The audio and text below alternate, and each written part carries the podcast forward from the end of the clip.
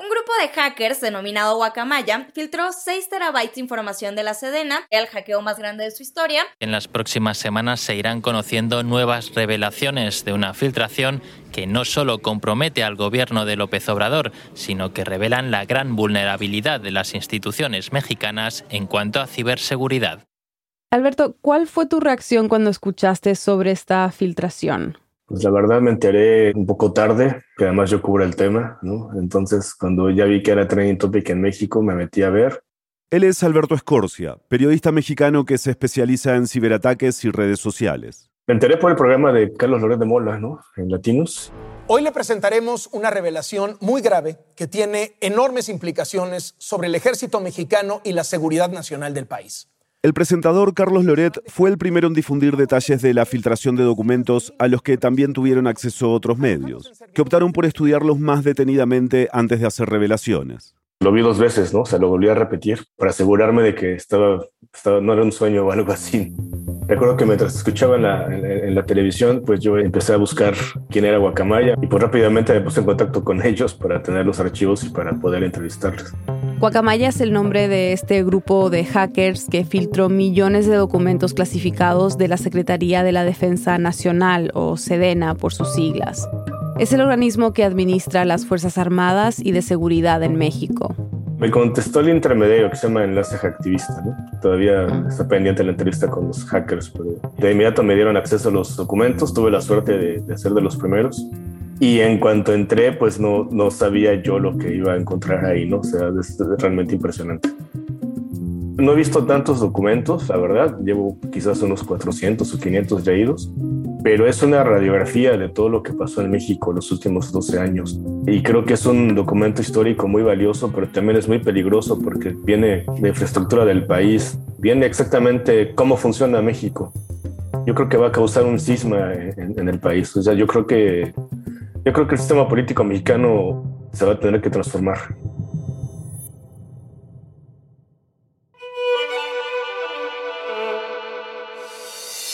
Bienvenidos a El Hilo, un podcast de Radio Ambulante Estudios y Vice News. Soy Silvia Viñas. Y yo soy Eliezer Budazó. La filtración de millones de documentos ha afectado a las Fuerzas Armadas de Chile, Colombia, El Salvador y Perú. Pero en ningún lugar los hallazgos han sido tan masivos como en México donde se acaba de ampliar la permanencia de los militares en tareas de seguridad pública hasta 2028. Hoy, ¿cómo se hizo este hackeo y qué revelan los documentos sobre el poder que tiene el ejército en México? Es 14 de octubre de 2022.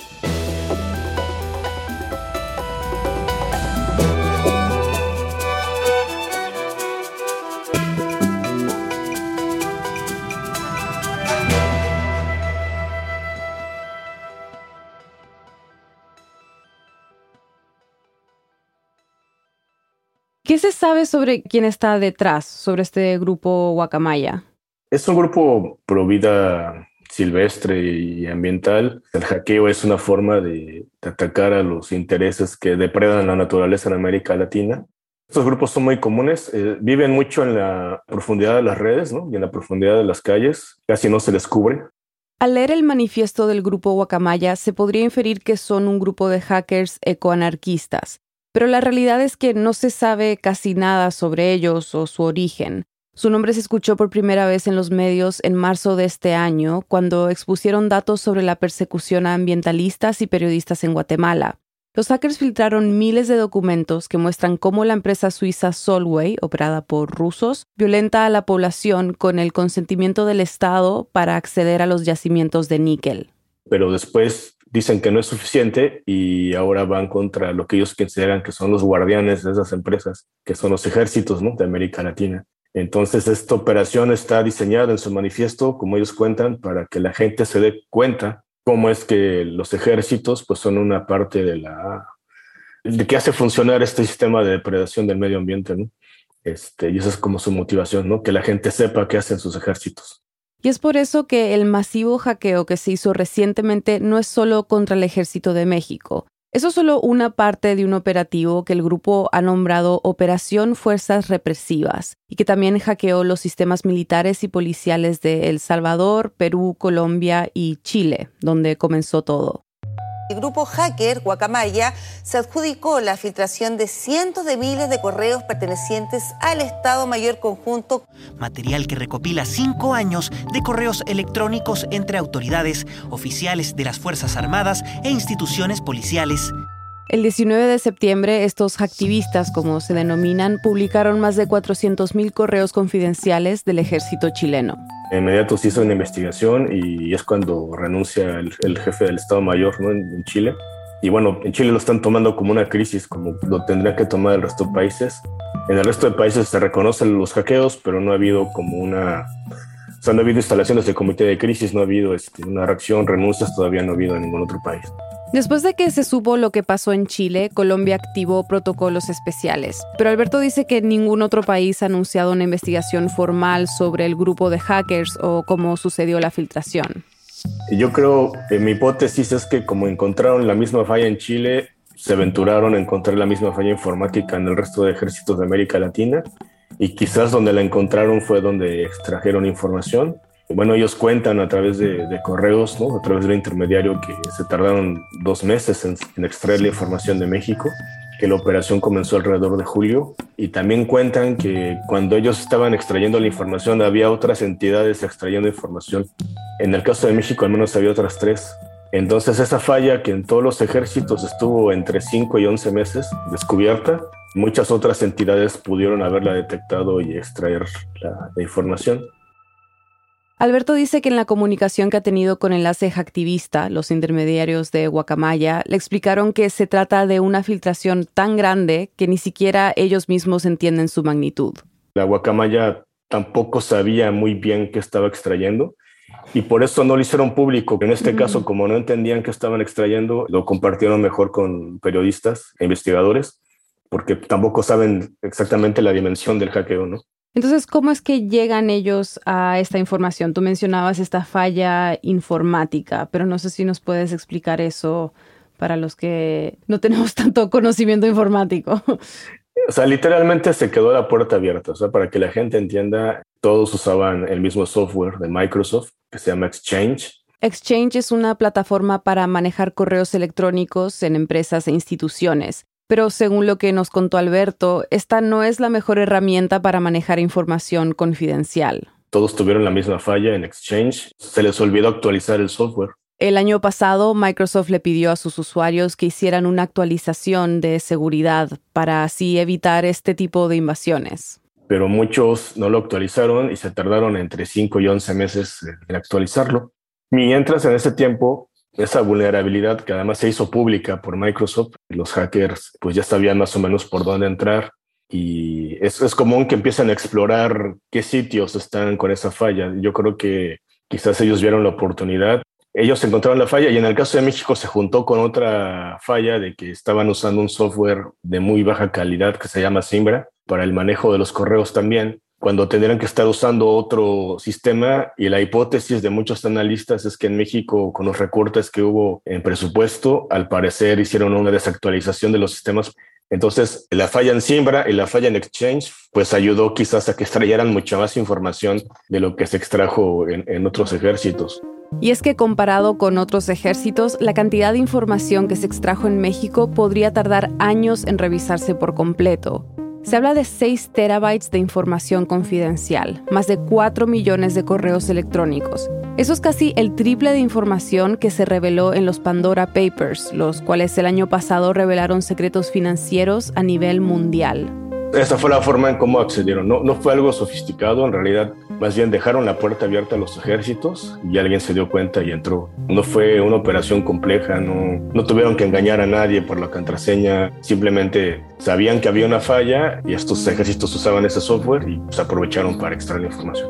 De hecho, fue tan sencillo que el mismo grupo Guacamaya publicó un video corto en el que muestran paso a paso cómo hicieron el hackeo. Así cualquiera puede aprender cómo hacerlo. Pero, ¿a ti te sorprende que hayan podido obtener toda esta información? A ver, es que es demasiada información. Literalmente extrajeron todo en México. En el caso de Chile y Perú, los demás pues no extrajeron tanto, pero este, yo todavía no comprendo cómo fue el que no se hayan dado cuenta. Es decir, creo que fueron demasiados meses como para que el ejército no se diera cuenta.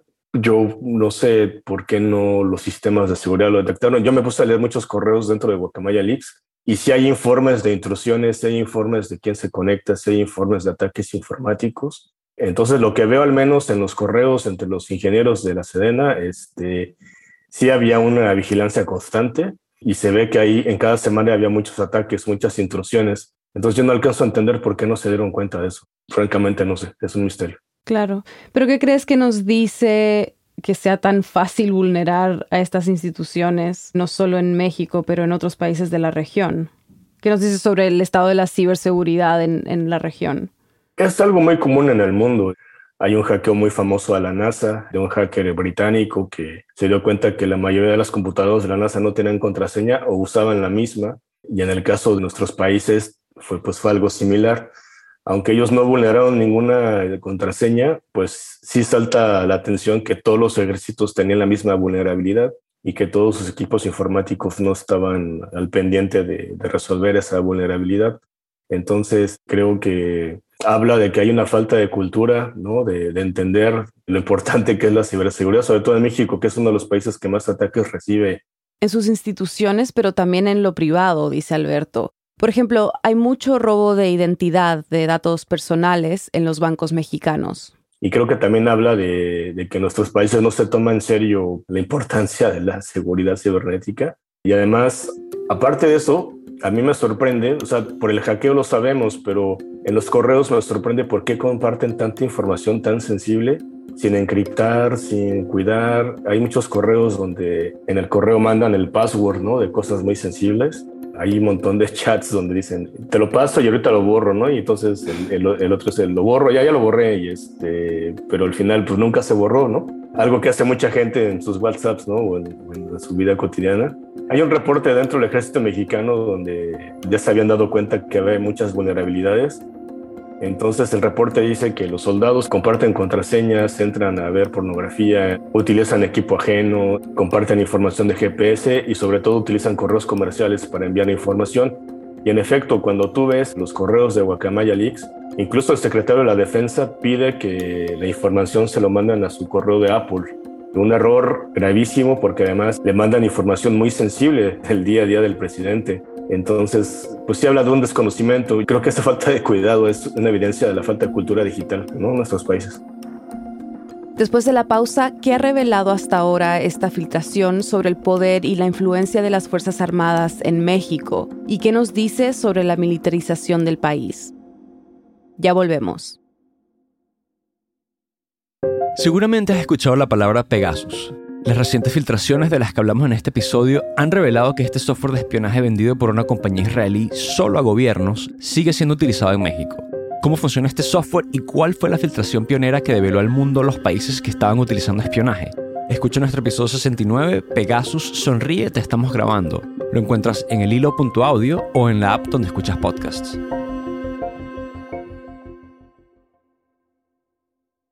Como escuchamos en el segmento anterior, los sistemas militares y policiales de varios países de la región han sido hackeados por este grupo Guacamaya, pero la filtración más grande hasta ahora es la de México.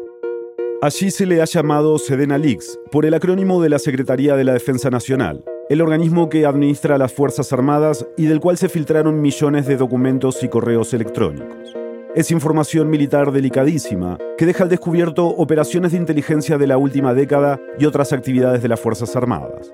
También revela asuntos como el estado de salud del presidente López Obrador y las extravagancias que han solicitado algunos miembros del ejército. Por eso hablamos con ella. Mi nombre es Catalina Pérez Correa González, soy profesora del Centro de Investigación y Docencia Económicas en México, el CIDE. Catalina es experta en seguridad y ha escrito e investigado ampliamente sobre el rol de las Fuerzas Armadas en México. Catalina, nos gustaría entender qué significa lo que se ha revelado sobre las Fuerzas Armadas con esta filtración, ¿no?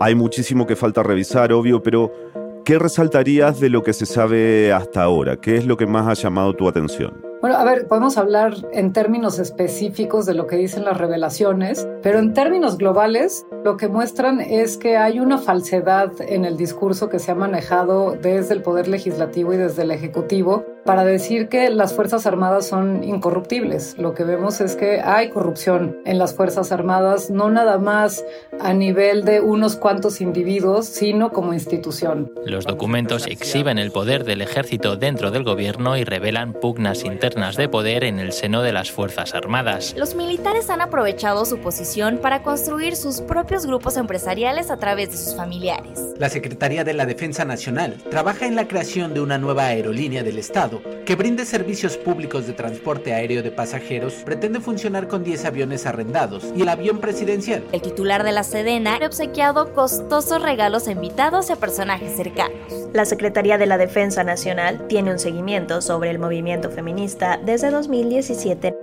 Por ejemplo, una de las revelaciones es cómo el actual secretario de la Defensa estaba tratando de darle impunidad a los soldados y a los altos mandos que participaron en la matanza de los estudiantes en Ayotzinapa. Esos son los 43 estudiantes que desaparecieron en 2014 y cuyas familias llevan ocho años buscando respuestas. Recién este año, las autoridades empezaron a llamarlo un crimen de Estado, y tres militares han sido arrestados por su participación en la desaparición. Entonces, no solamente vemos que hay corrupción en las Fuerzas Armadas, sino también que eh, pues hay un aparato que está volcado en tener impunidad y silencio sobre los actos de corrupción y las ilegalidades que se cometen. Eso por un lado, también hemos visto que cometen cotidianamente actos ilegales en espiar ilegalmente a defensores de derechos humanos, a periodistas, están actuando de manera ilícita, espiando a quienes ellos perciben como opositores no del gobierno, sino también de lo que está haciendo la propia Sedena. Y por último, el ejercicio de opacidad también funciona hacia las ilicitudes que se cometen dentro de la institución. Una de las revelaciones habla de decenas de abusos sexuales de cargos superiores a subalternas y civiles. Hay registros de abusos grupales e incluso de actos de tortura que no solo fueron encubiertos por la institución, sino que además se hizo poco y nada para enfrentarlos. También se filtró que un militar ha vendido armamento a grupos criminales desde el campo militar número uno, que es la principal sede del ejército mexicano. ¿En qué contexto se da esta filtración? O sea, ¿qué estaba pasando en México y específicamente en relación con el ejército cuando aparece esta filtración? A ver, el contexto en el que se dan estas revelaciones es en medio de un debate muy intenso a nivel nacional en el Congreso Federal, en la Cámara de Diputados y en la Cámara del Senado, en el cual se les están ampliando las facultades en materia de seguridad pública. En México, las Fuerzas Armadas llevan años cumpliendo tareas de seguridad pública. Ha sido la táctica de distintos gobiernos para combatir el crimen organizado y la violencia en el país desde hace más de 15 años. Pero Catalina nos cuenta que la filtración de Guacamaya se dio casi en paralelo con dos decisiones que fortalecen el rol de las Fuerzas Armadas en la seguridad pública. La primera tiene que ver con la Guardia Nacional. Tras un debate de 12 horas, el Senado aprobó reformas a cuatro leyes que trasladan el mando operativo y administrativo de la Guardia Nacional a la Secretaría de la Defensa Nacional. Aprobaron el proyecto tal cual lo envió el presidente sin moverle ni una coma. La Guardia Nacional fue creada por el actual gobierno en 2019 como una institución civil a cargo de la seguridad pública. Básicamente es como una policía nacional. Pero hace poco López Obrador promovió reformas para permitir que la Secretaría de Defensa se haga cargo de ella. O sea, que pasaría a convertirse en una especie de fuerza militar.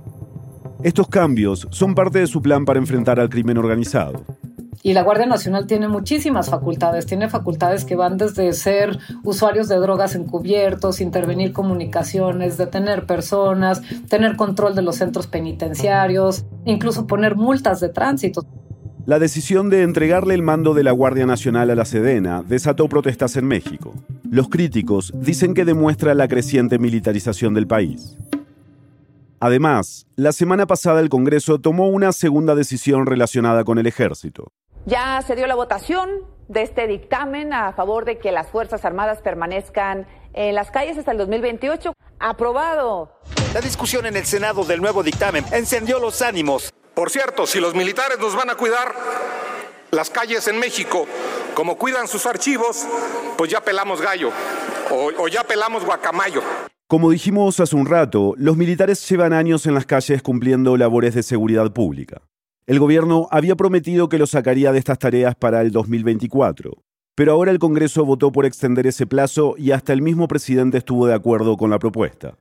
Fue una reforma constitucional en el cual se amplía el plazo para que se mantengan los militares en las calles hasta 2028. Originalmente se había dado un plazo en el cual pues, se admitía que hay una militarización de la seguridad pública federal en México, pero eh, se daba un plazo hasta el 2024 para que se desmilitarizara el país y dándole facultades para que permanecieran hasta ese momento, en el, en el entendido de que iba a haber un proceso de construcción de policías civiles que pudieran eventualmente suplir y tomar el lugar de estos militares que hoy estaban desplegados.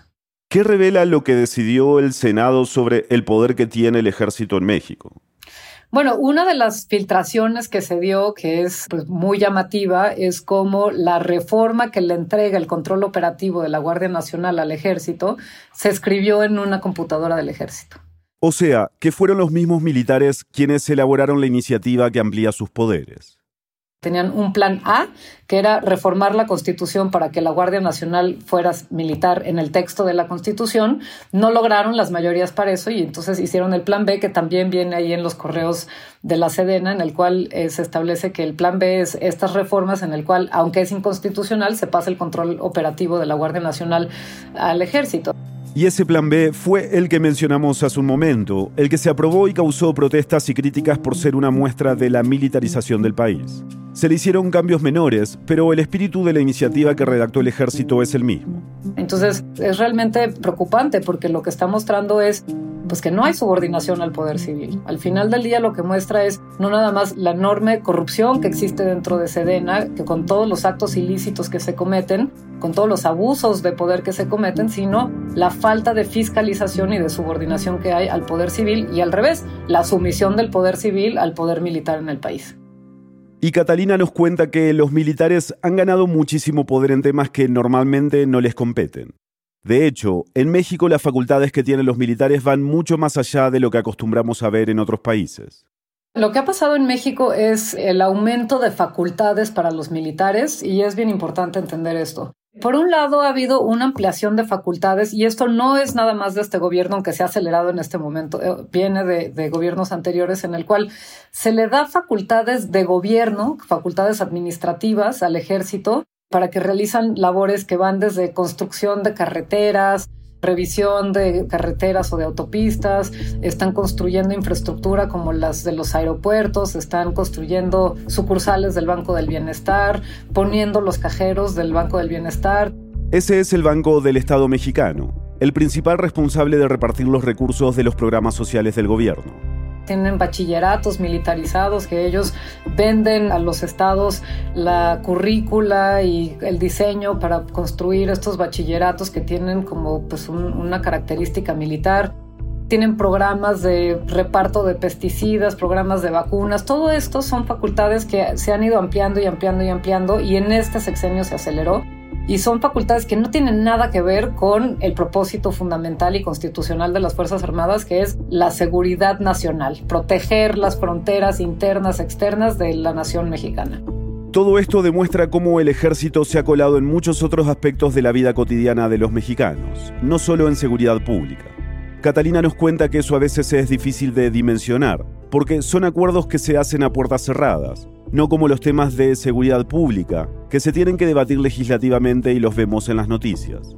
Ya no nada más es las Fuerzas Armadas volcadas a su objetivo constitucional, que es proteger a la soberanía, proteger a la nación, sino para generar ingresos. Y entonces empiezan a comportarse con intereses corporativos de pues, lograr más negocios, lograr nuevos contratos. Y también, pues, parte de las revelaciones es el enorme poderío económico que tienen ya los altos mandos dentro del ejército. Al punto que, por ejemplo, uno de, los, eh, de las filtraciones muestra que se dan regalos de lentes Cartier, vacaciones en, las playas con hoteles de 900 dólares la noche, el general secretario mandando elementos del ejército a bordar con hilo dorado sus toallas con sus iniciales. Entonces, lo que estamos viendo es una perversión ya de los intereses que guían el actuar de los militares.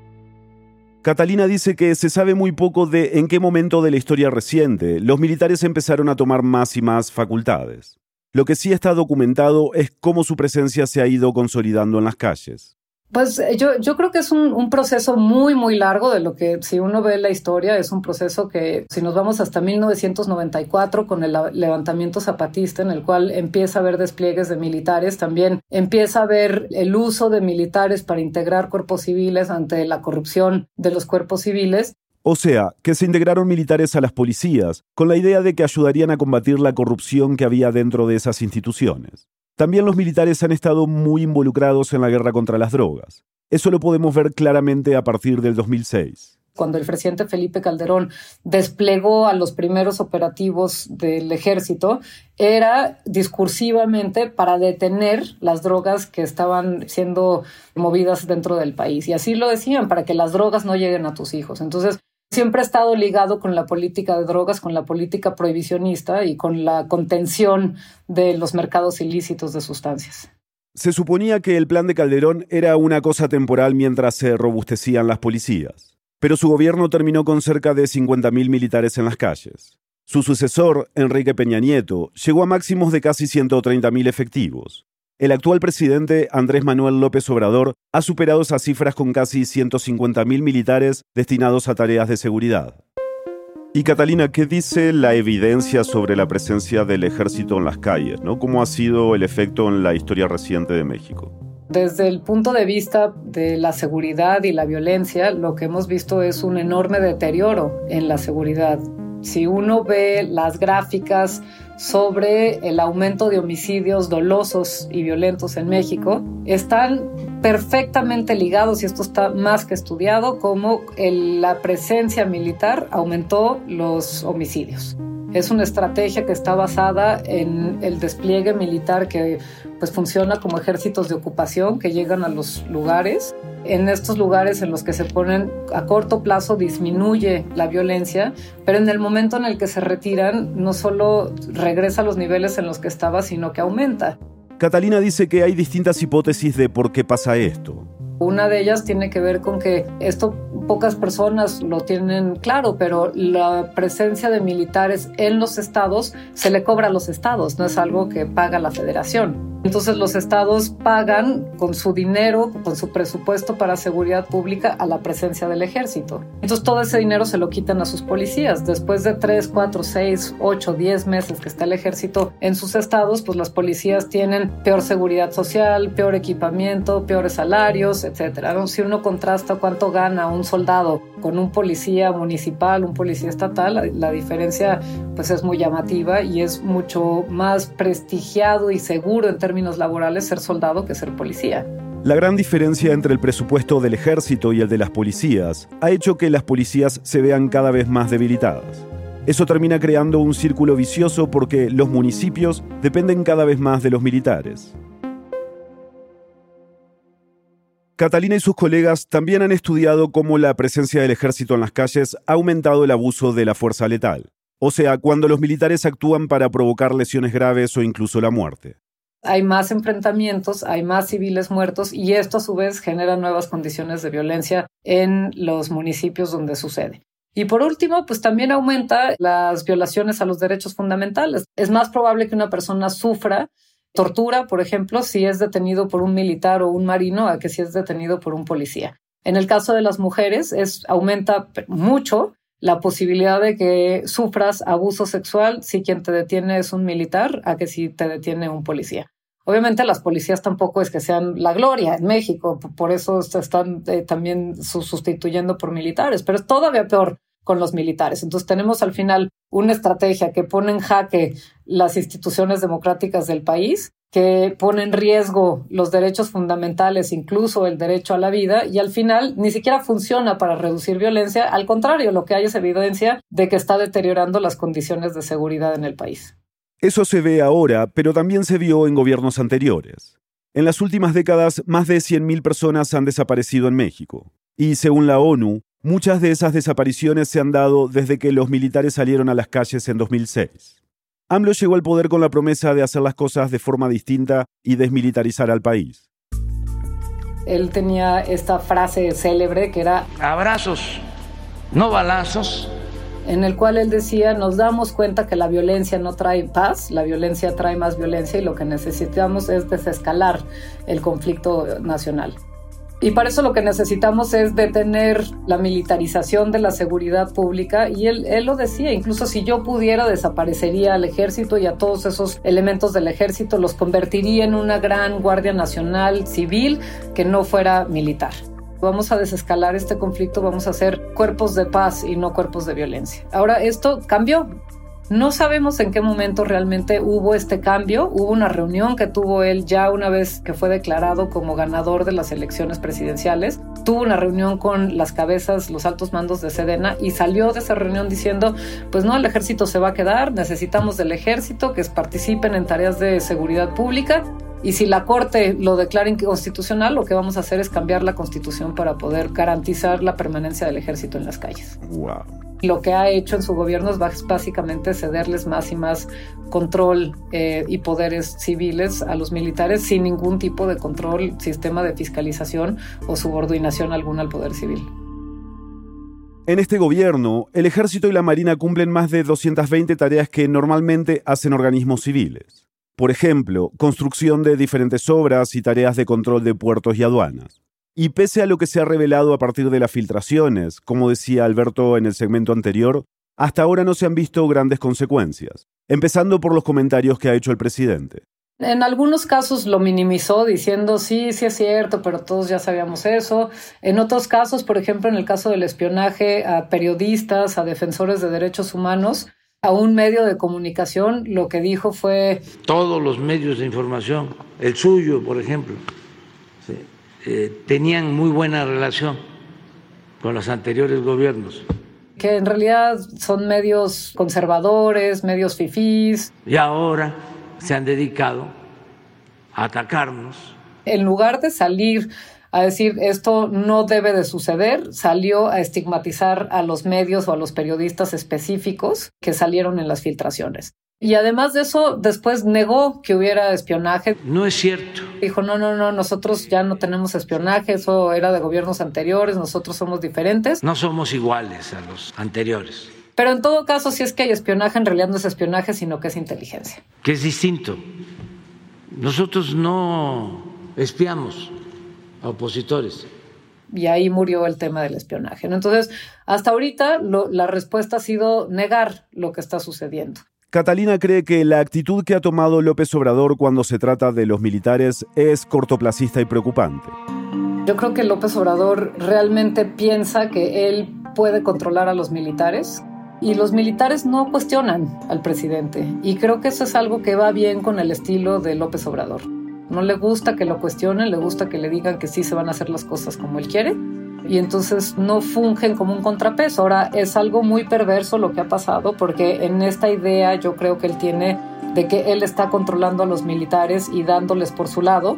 Lo que ha sucedido al final es que los militares han terminado subordinando al poder civil. Y muchos de sus seguidores, de la gente que lo apoya, dicen, no importa porque es López Obrador y López Obrador nunca va a hacer mal uso de estos poderes, claro, eh, con un cortoplacismo impresionante, sin considerar quién va a ser la persona que venga al poder después de López Obrador eh, y que va a tener que, ver qué hace con este enorme poderío. Catalina nos explica que el poder del ejército ha crecido tanto que ya parece muy difícil que quien venga después de López Obrador pueda ponerle un límite porque cuentan incluso con sus propias fuentes de ingresos. Ya tienen un presupuesto independiente del presupuesto federal. Tienen un presupuesto que llega directamente de las empresas que administran y de los negocios que ya tienen. Entonces, pues eh, el presidente López Obrador puede pensar que él está a cargo de los militares. Yo lo que veo y lo que vemos muchos con enorme preocupación es que los militares tienen su presupuesto independientemente de lo que haga el Congreso y además nadie se les pone enfrente y se les permite pues absoluta impunidad que hoy no haya una respuesta del gobierno federal o de la Fiscalía General de la República a la enorme cantidad de acusaciones que no son acusaciones, es información sobre eh, actos ilícitos que ha cometido el ejército, pues es nada más una muestra del enorme poder que ya tienen. Francamente, yo lo que veo hoy por hoy es que los militares ya gobiernan en este país.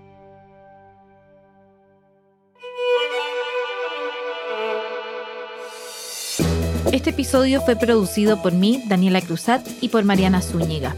Fue editado por Silvia Viñas y Eliezer Budasov. Bruno Celsa hizo el fact-checking. La mezcla y el diseño de sonido son de Elías González con música de él y de Remy Lozano. El resto del equipo de El Hilo incluye a Inés Renique, Denis Márquez, Samantha Proaño, Paola Leán, Laura Rojas Aponte, Elsa Liliana Ulloa y Camilo Jiménez Santofimio. Daniel Alarcón es nuestro director editorial y Carolina Guerrero es la CEO de Radio Ambulante Estudios. Nuestro tema musical lo compuso Pauchi Sasaki. El Hilo es un podcast de Radio Ambulante Estudios y Vice News.